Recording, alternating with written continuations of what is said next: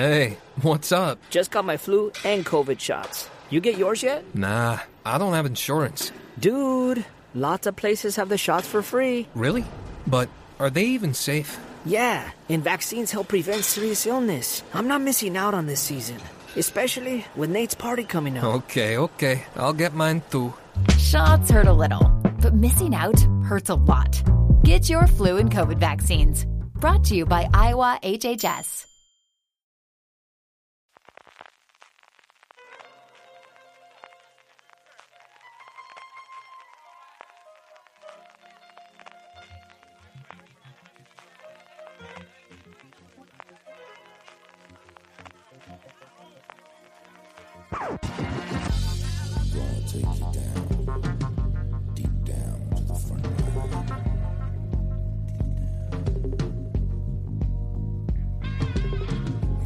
En este FDS Extra os ofrecemos la entrevista realizada por Marina Such a Aitor Gabilondo, creador de la serie de Telecinco Vivir sin permiso.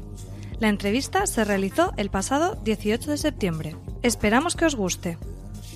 Hola, ¿qué tal? ¿Cómo estás? Hola, ¿cómo estás? Soy Marina de Fuera de Series. Hola, encantado de conocerte. ¿Qué tal?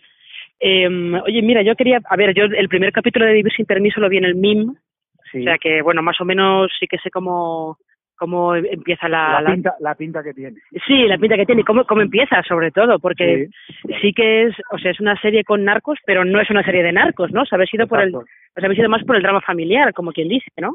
Sí, es una saga familiar, ¿no? Es la historia de un, eh, bueno, un, ser un narcotraficante, bueno, un hombre que se ha hecho poderoso a través del narcotráfico y cuando ya está en el momento de, de, de- de- del éxito y, y blanquear su imagen, eh, le ataca el enemigo menos esperado para él, que es un enemigo interior, ¿no? La, fe- la enfermedad, y eso es el- su último desafío, ¿no? Y sabe que contra ese no podrá hacer nada, Ujú. que no, no podrá ganar esa batalla así. Sí. Eh, y por, por- por qué, por qué crees que funciona tan bien esta figura de, no sé si es el rey en declive, pero como la persona que tiene mucho poder y de repente empieza a perderlo? ¿Por qué crees que funciona tan bien? Bueno, yo creo que eh, funciona también porque simboliza el poder realmente, ¿no? Eh, todos vivimos bajo algún tipo de poder, luchando contra algún tipo de poder, algún tipo de institución y nos tiene a todos dominados, ¿no? De alguna manera, algún tipo de poder. De poder. Yo creo que vivir sin permiso habla de eso, ¿no? De, se puede vivir sin el permiso de alguien poderoso. Y entonces ver su decli- declive, ver su decadencia, ver lo que eso nos inspira, aparte de sentirnos identificados, porque el ansia de poder está eh, anida en todos nosotros también, lo tengamos o no lo, o no lo tengamos, pues yo creo que es una pulsión humana que, que, que, que nos sentimos identificados, ¿no? Todos hemos tenido o un padre o una madre, siempre hay alguna figura, un, un jefe, eh, un presidente del gobierno, lo que sea, que, que domina o condiciona nuestras vidas y, y realmente él simboliza eso y los demás personajes se mueven alrededor de ese poder. Sí, sí que es verdad que luego tenéis algunos que están como que no quieren saber nada de... Hay como esa tensión entre los personajes que no quieren saber nada de ese poder, pero les va a tocar eh, sucederlo y los que sí lo quieren, ¿no? Exactamente, exactamente es eso, ¿no? Es al final no puedes escapar de ese influjo. Tú quieres, mm, digamos que a partir del poder de esta persona, tu vida tiene, tiene un sentido, domina tu vida o su ausencia, o tú te puedes alejar más o menos, ¿no? Y yo decía siempre, Nemo Bandeira es como el fuego, si estás muy cerca te quemas y si estás muy lejos tienes frío. Y ese, ese intermedio esa es lo que buscarán todos los personajes alrededor. Y algunos, claro, lo quieren suceder, suplantar su posición y otros renegar de él. Ese es el juego, ¿no? De, Ujú. de- de la serie. Claro. Eh, oye, ¿por qué crees que de repente se ha puesto de moda hacer series sobre narcos? Porque parece que hay, Yo- hay como muchas de Sí. golpe. Bueno, yo, yo creo que no. O sea, se ha puesto, o sea, se ha puesto de moda y no. Siempre ha habido, ¿no? De alguna Mm. manera, narcotráfico. Que puede ser narcotráfico, podemos hablar de la cocaína, pero podemos hablar del alcohol, o sea, todo lo que es prohibido, ¿no? Mm. Todo lo que mm, eh, y además no solo está prohibido, no solo es delito, sino que además pone en riesgo las vidas de las personas, pues desde el punto de vista dramático tiene mucho, mucha fuerza, Claro. ¿no? Eh, muchísima fuerza. Y entonces, bueno, yo creo que ahora hay una oleada un poco al rebufo de, arcos, pero yo creo que lo ha habido siempre. O sea, Scarface estaba mucho antes. Sí. Las series o las películas de la ley seca estaban ahí. No cambia realmente nada, ¿no? En ese sentido, lo que se trafique es lo de menos, ¿no? El producto. Es mm. la ilegalidad y la gente en la frontera entre lo legal y lo ilegal, ¿no? Sí. Yo creo que lo que atrae ahora, o lo que, digamos, la última moda, por decirlo, de alguna manera, es eh, que las personas que trafican son personas muy reconocibles, ¿no?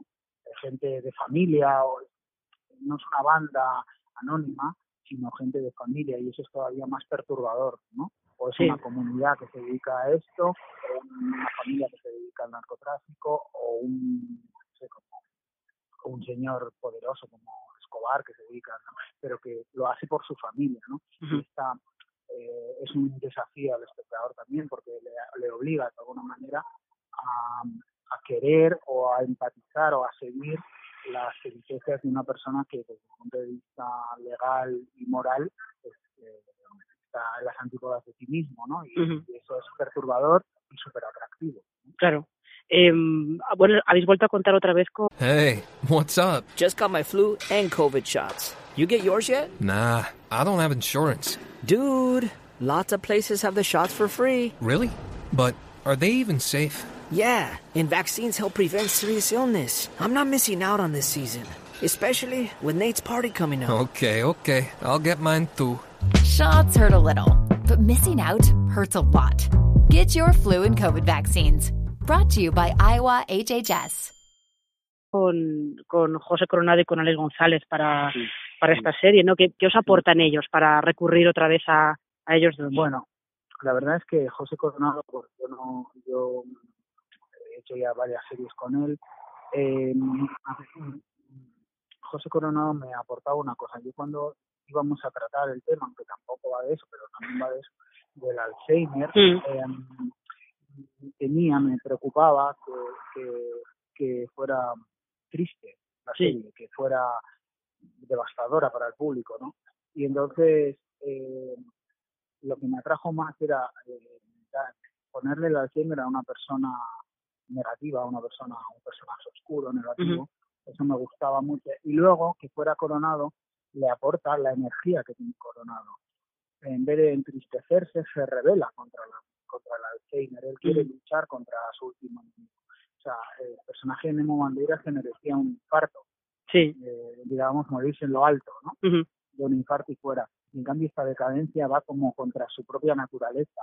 Y Coronado tiene una energía muy rotunda, muy grande, y esa lucha eh, sabía que eso lo iba a aportar él, no que mm. él se iba, le iba a llenar mucho el personaje con esa energía suya que tiene de inconformista, ¿no? Lucha contra, contra un imposible, ¿no? Va a morir, sabe que va a morir por el Alzheimer, pero él no, no se deja llevar, no, no se y luego, en el caso de Alex González, después de haber hecho el príncipe, yo, eh, bueno, hablé muchas veces con él, de, no lo había pensado cuando empecé a hacer, eso no encontraba un personaje para él, porque el personaje, digamos, bueno, sabía que él no quería hacer otra vez de bueno, de uh -huh. van eso. Y entonces, cuando fui avanzando con los personajes, pensé, ¿qué hace de, de este abogado, hijo de puta, canalla, con, pero siempre con una sonrisa. Y no sabía si iba a querer y se lo propuse. Le digo, mira, es un personaje que va, vamos, no sé si vas a, te van a querer mucho por las tonterías que vas a hacer, ¿no? Pero te atreves a hacerlo, es muy atractivo para ti. Entonces él lo pensó, pensó que era lo que le venía bien, y se aleja mucho de lo que él ha hecho otras veces y realmente es una ¿no? Eh, siempre con una sonrisa y bien vestido, pero mm. es muy malvado. Sí, sí, sí. Sí, no, además, eh, por lo menos por lo que se ve en el primer capítulo, parece que como que, que esa, esa tensión que hay del juego de poder que comentabas antes está un poco entre él y el personaje de Claudia Traisac, ¿no? Que es como la, la que está fuera, en teoría. Exactamente. Eh, la, Claudia Traisac realmente es la cenicienta, ¿no? Por decirlo de alguna manera, la, la única que tiene moral, la, así, al menos de, entrada, ¿no? La única que tiene el corazón y que quiere vivir alejada de, de su padre y, a la, y, al mismo y, de entorno y de la vida de su padre, pero a le parece pues eso, eh, negativo. Ella tiene una moral muy diferente a la de su familia sí. y es la bastarda y, y la, la pugna está en si se contagiará de eso o logrará mantenerse íntegro. Eh, ya, mira, la última pregunta que, que quería hacerte, editor, es, eh, sí que he visto que habéis desarrollado la serie con Manuel Rivas, ¿no? Eh, ¿Cómo ha sido su colaboración con él? No, no, no ha sido... No ha sido tanto desarrollo, ¿no? No, no, no, no.